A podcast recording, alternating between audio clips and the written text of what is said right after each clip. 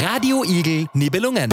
Wir machen Bildung hörbar. An der Volksschule Nibelungen in Graz. Ein Partnerstudio von der Pädagogischen Hochschule Steiermark. Das ist ja krass. Stopp! Hier dürfen nur mehr Roller, Fahrräder und Fußgänger durch. Jeden Morgen werden Tausende von Schüler und Schülerinnen mit dem Auto zur Schule gebracht. Deshalb befinden sich in der Früh täglich unzählige Autos um unsere Schulen. Das kann zu gefährlichen Situationen für die Kinder führen. Deshalb gibt es Schulstraßen in Graz. Darüber möchten wir, Hanna, Raphael und Viktoria aus der 4C-Klasse mit unserem Gast, Frau Magister Judith Schwendner, der Vizebürgermeisterin von Graz, sprechen. Sehr geehrte Frau Schwendner, danke, dass Sie zu uns ins Radiostudio gekommen sind. Ja, sehr gerne. Schönen Tag. Freue mich sehr. Was ist Ihr Beruf?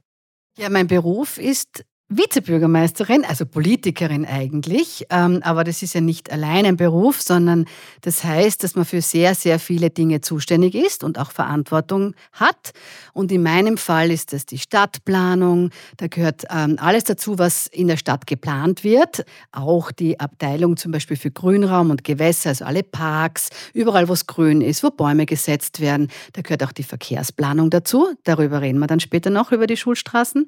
Da gehört auch das Straßen Straßenamt dazu. Das sind die, die das verordnen. So eine Schulstraße muss irgendjemand äh, bewilligen. Ähm, und was gehört noch dazu? Das Umweltamt gehört bei mir dazu. Also da geht es um die Luft ähm, und um unsere Umweltfragen, Abfall zum Beispiel ähm, und das Klima. Also ich habe das ganze Klimaressort, wo es natürlich viel um die Zukunft geht. Warum haben Sie sich für diesen Job entschieden? Ja, weil ich mich immer gern äh, gekümmert habe um das, wie es uns gemeinsam geht. Und das war schon ein bisschen in der Schule so und es war dann auch in meinem Studium so. Und ähm, dann war ich bei Megafon. Ihr kennt vielleicht die Straßenzeitung, die von Asylwerberinnen und Asylwerbern verkauft wird. Und da habe ich sehr viel über unsere Stadt Graz kennengelernt, was ich vorher nicht so genau gewusst habe, weil ähm, manche von uns haben es bequemer und einfacher als andere. Und über die ähm, was zu lernen, denen es nicht so gut geht, die trotzdem eigentlich mitten unter uns wohnen, das hat mich dann noch einmal mehr ähm, geprägt und da habe ich so viel gelernt, dass ich mir gedacht habe, das wäre interessant, Politikerin zu sein. Und dann hat mich, hat mich äh, die Partei, bei der ich bin, die Grünen, gefragt, ob ich nicht zu ihnen kommen möchte. In welcher Schule waren Sie? Ich war bei den, in der Volksschule bei den Schulschwestern in Eckenberg und äh, dann war ich im akademischen Gymnasium. Wie wurden Sie denn als Kind damals in die Schule gebracht? Also zu den Schulschwestern bin ich oft mit meinem Papa mitgefahren, weil der ist dann weitergefahren in die Arbeit mit dem Auto, aber auch mit dem Fahrrad dann später, wie ich, also mit ein bisschen nach der Fahrradprüfung. Ähm, und ins akademische Gymnasium eigentlich immer mit der Straßenbahn. Also mit dem Fahrrad bis zur Station, weil das war ein bisschen weiter weg und von der, von der Straßenbahnstation mit der Straßenbahn in die Schule. Haben Sie denn selber Kinder? Ja, ich habe zwei Kinder. Wie kommen denn Ihre Kinder zur Schule oder wenn sie im Kindergarten sind, Kindergarten? Also die sind schon älter, ähm, schon fast erwachsen oder eigentlich erwachsen. Aber sie sind in den Kindergarten gekommen mit dem Fahrrad mit mir, also vor allem am Fahrradsitz vorn und hinten ähm, oder im Anhänger. Ähm, in die Schule zu Fuß, weil wir ums Eck von der, von der BIPS, also von der Krones Volksschule, äh, wohnen. Also die sind zu Fuß ums Eck gegangen. Und in die Schule dann, ins Gymnasium, in die GIPS, sind sie mit der Straßenbahn gefahren. Und jetzt ähm, studiert mein Sohn und fährt in Wien vor allem mit dem Fahrrad äh, oder mit der U-Bahn. Und meine Tochter, die wohnt am Land, die braucht manchmal das Auto, weil am Land ist es schwierig ohne Auto, leider. Ich bin Raphael. Fahren Sie häufig mit dem Auto? Ich fahre sehr, sehr selten mit dem Auto, weil ich gar kein Auto habe. Also wir als Familie haben irgendwann beschlossen, wir wohnen also nicht weit von eurer Schule und haben dann eigentlich gedacht, wir suchen so lange Parkplatz, dass wir vielleicht gar nicht mehr Parkplatz suchen wollen, sondern vielleicht überhaupt probieren, ohne Auto zu leben. Da waren die Kinder so zehn und zwölf und ähm, eigentlich ist es so super gegangen, dass wir eigentlich gar keins mehr haben und ganz selten fahren. Und wenn, dann borgen wir uns eines aus. Das heißt, ich gehe meistens, fahre ich mit dem Fahrrad oder mit den Öffis oder ich gehe zu Fuß. Welches Auto hatten Sie? Wir haben so ein Renault gehabt. Ähm, Renault Kangoo hat der geheißen. Das ist so ein großes Familienauto. Auto oder Fahrrad? Fahrrad. Zug oder Flugzeug? Zug. Zug oder Fahrrad? Mag beides total gern. Wenn ich weiter weg fahre mit dem Zug natürlich, weil das ist mir dann zu weit mit dem Fahrrad. Aber beides. Geht es als Antwort? Urlaub mit dem Zug oder und Fahrrad ähm, und in der Stadt mit dem Fahrrad. Wo gab es die erste Schulstraße der Welt? Der Welt weiß ich nicht. Da muss ich passen. Wissen Sie, wann es die erste Schulstraße in Graz gab? Ja, das ist bei euch, ähm, beziehungsweise wir haben drei gleichzeitig gemacht, also eure in der Nibelungengasse, dann haben wir in der Aribonenstraße und eine in Wetzelsdorf. Der Welt weiß ich nicht, um auf das zurückzukommen, aber in Österreich, glaube ich, war es in Wien, im Bezirk Währing, weil da waren Lehrer und Lehrerinnen und Eltern und Schülerinnen, die das wollten und die haben das dann eingeführt. Aber ihr seid vorne dabei als Nibelungenschule. Welche Regeln gelten während der Schulstraße? Also das sind eigentlich ganz einfache Regeln, dass in erster Linie mal die Autos nicht durchfahren dürfen, damit die Kinder die letzten Meter vor der Schule zu Fuß zurücklegen können in Sicherheit und gemeinsam. Das heißt, die Straße ist eigentlich frei, damit man dort gehen kann. Ähm, das ist die zweite Regel. Die dritte Regel ist, man muss, wenn man durchfährt mit dem Fahrrad oder mit dem Roller, in Schrittgeschwindigkeit fahren. Ähm, und es dürfen natürlich Einsatzfahrzeuge durchfahren. Also wenn eine Rettung durch muss äh, oder ein Polizeiauto, die dürfen durchfahren. Wie kommen Einsatzfahrzeuge an der Absperrung vorbei? Naja, dann muss man das Scherengitter wegtun, dann kommen die durch und dann wird es wieder ähm, hingestellt. Darf man auf der Schulstraße spielen? Naja, eigentlich sollte man in die Schule gehen. Also es ist keine Spielstraße. Die Schulstraße ist um den letzten Meter in Sicherheit zurückzulegen. Es ist keine Spielstraße. Also man könnte jetzt nicht so ein großes Spielmobil daherstellen und spielen. Also eigentlich ist es zum Schu in die Schule gehen. Natürlich kann man stehen bleiben, ein bisschen tratschen und weitergehen, aber so richtige Spielstraße ist es nicht. Das ist eine Schulstraße.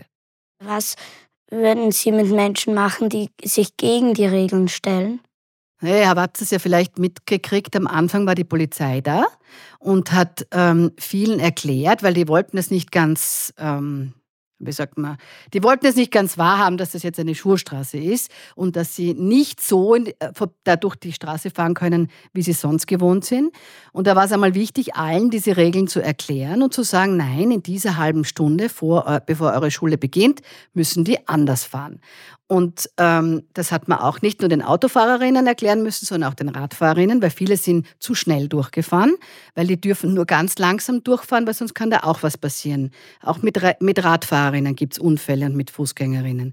Und ähm, wenn man sich und dann gibt es ja ums Eck so ein paar Plätze, wo man stehen bleiben kann als Eltern und die Kinder rauslassen.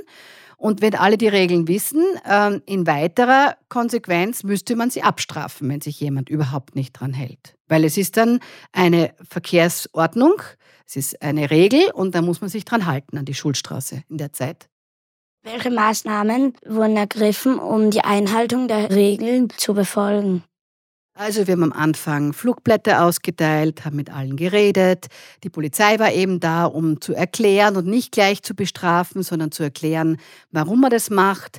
Es ist ja auch ähm, das mit einem, äh, es gibt ja diese Lotsen, die äh, das Scherengitter aufstellen. Die haben ja auch den Leuten erklärt, warum das jetzt passiert. Also es ist wichtig, dass man am Anfang auch mit der Zeitung oder anderen Medien, dass man oder dem Radio, dass man am Anfang erklärt, warum man das macht und dann eine gewisse Zeit hat, wo sich die Leute gewöhnen dürfen und dann müsste man sonst abstrafen, wenn da jetzt einer durchrast zum Beispiel und ihr geht's in die Schule. Mir ist noch eine Frage eingefallen und zwar, wir haben ja auch protestiert und ich wollte fragen, hat es denn auch was geholfen oder war das schon entschieden, dass die Schulstraße gemacht wird? Das hat ganz sicher was geholfen. Wir haben schon gewusst, dass das ein großer Wunsch ist aus der Schule, dass eine Schulstraße kommt. Aber ihr habt mit den Eltern und ich weiß nicht, wer noch mit demonstriert hat, vielleicht auch die Lehrerinnen, noch einmal dem Wunsch sozusagen ähm, Nachdruck verliehen und gezeigt, dass ihr das wirklich wollt. Und das war dann schon so, dass wir gesagt haben, okay, dort ist es dringend, dort wird es dringend gewünscht, wir schauen uns das jetzt an. Und es muss ja auch die Behörde, also dieses Straßenamt, muss dann schauen, passt dort alles? Äh, Gibt es die Voraussetzungen, dass man eine Schulstraße machen kann? Äh, und es wird geprüft und dann wird es bewilligt. Und wir haben halt als Politik, kann ich nur sagen, bitte schaut euch das an, bitte macht so eine Schulstraße, wenn möglich. Und das hat schon geholfen. Wie wurde die Entscheidung zur äh, Einführung der Schulstraße getroffen? Gab es Beteiligungen der Einwohner oder Eltern?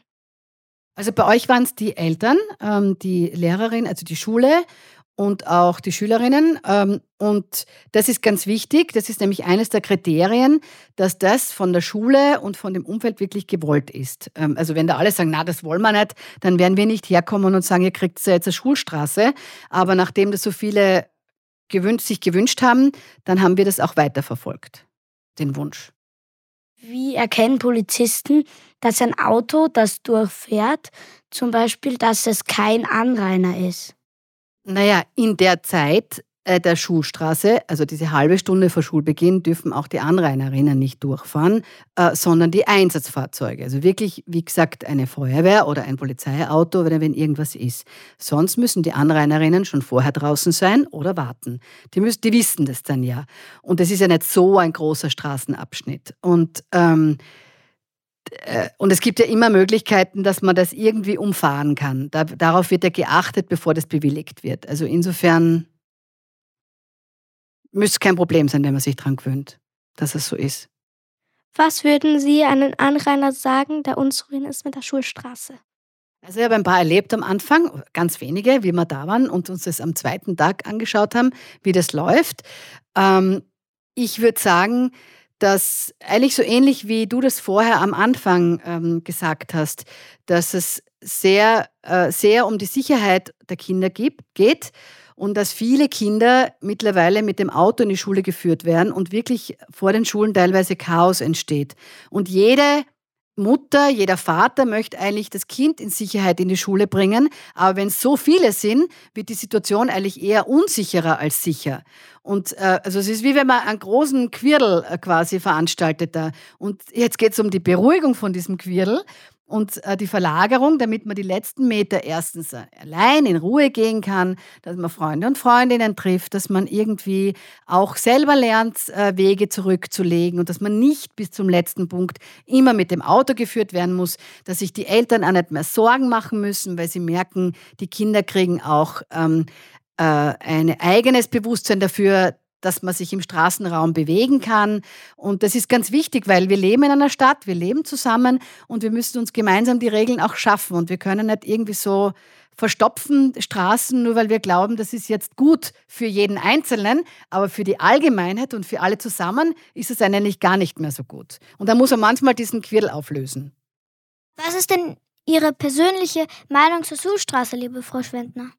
Ich finde es ganz wichtig, ähm, dass man die einführt, damit eben die Kinder wissen, dass sie in den letzten Metern bis zur Schule ganz sicher sind und ihren Platz haben, dass die, Schu die Straße mal ihnen gehört, den Kindern und nicht immer nur den Autos und den Erwachsenen. Und ähm, das ist wichtig auch, äh, um zu wissen, dass man sich selber bewegen lernt in der Stadt. Und mir wäre es lieber, es gäbe noch viel mehr Straßen, die verkehrsberuhigt sind, also nicht nur Schulstraßen, sondern Begegnungszonen, Spielstraßen. Ähm, also dass man einfach den Straßenraum insgesamt anders denkt als nur für Autos. Es gibt ja viele Vorteile an der Schulstraße, aber was finden Sie denn sind die drei größten Vorteile an der Schulstraße? Die drei größten Vorteile sind, dass diese halbe Stunde den Kindern und, äh, und den Kindern gehört, ähm, dass die sicher in die Schule gehen können. Der nächste Vorteil ist, dass es ein wichtiges Beispiel ist für alle, eben die Straße anders zu denken, weil man so gewohnt ist, dass die Straße einfach, da fahren die Autos in die Gegenrichtung, in ein, zwei Richtungen und das war's.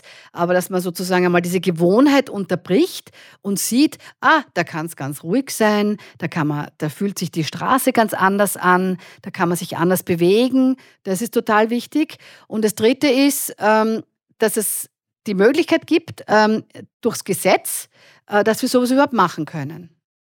Wir haben hier schon wirklich, wirklich sehr viel Gutes über die Schulstraße gelernt und gehört. Aber was sind denn die drei größten, unter Anführungszeichen, Nachteile einer Schulstraße? Der erste Nachteil ist sicher, dass es nur eine halbe Stunde vor der Schule ist ähm, und dann ist wieder alles normal. Aber die Hoffnung ist, dass das dann trotzdem was verändert im Kopf bei den Leuten. Also das ist ein Nachteil.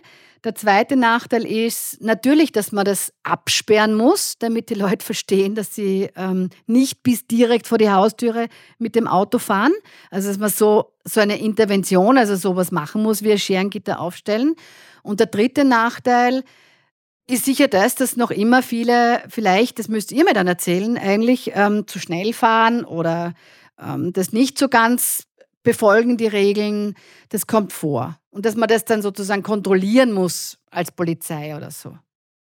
Wieso ist es genau eine halbe Stunde vor Schulbeginn? Ja, das ist das Gesetz. Also das, und weil man ja weiß, also das Gesetz ist sozusagen geschaffen worden, weil man weiß, die meisten Schüler und Schülerinnen kommen ja nicht eine Stunde vorher oder zwei Stunden vorher in die Schule, also nicht um halb sechs in der Früh, sondern ähm, kurz vor Schulbeginn. Und das ist die Zeit, wo sich alles stopft und verstopft und wo am meisten Stress entsteht. Und deswegen hat man versucht, diese halbe Stunde quasi zu beruhigen, den Stress rauszunehmen und den Platz zu schaffen. Aber vielleicht drehen wir es mal um, weil jetzt hätte ich eine Frage. Wie läuft denn die Schulstraße? Seid ihr zufrieden? Ich bin sehr zufrieden. Können Sie ein bisschen beschreiben, wie es läuft in der Früh? Also bei mir ist es häufig so, dass wenn ich von zu Hause zu, zur Schule gehe, denke ich mir immer so, Mann, so viel Verkehr. Und bei der Schulstraße denke ich mir dann, ja, endlich ist kein Verkehr mehr, endlich kann ich sicher drüber gehen. Super. Eigentlich ist es sehr, es war eine gute Entscheidung und es ist auch sicherer, weil viele Kinder gehen zum Sparjause kaufen und so und das ist irgendwie so sicher. Also da kommt man bis zum Eck dann ganz sicher in der Früh, gell? Genau. Ich gehe oft zur Trafik Fußballkarten kaufen äh, und ich muss manchmal wirklich lange warten, dass ich äh, wirklich sicher drüber gehen kann. Das kannst du in der Früh jetzt ganz sicher machen, gell? Was wünscht ihr euch insgesamt für Graz? Was findet ihr wichtig? Also wenn ich sage, ich bin zum Beispiel für Parks zuständig und für den Verkehr und fürs Bauen in der Stadt und so, was fällt euch da ein, was ihr ändern würdet? Mehr Grünflächen in Graz. Mhm.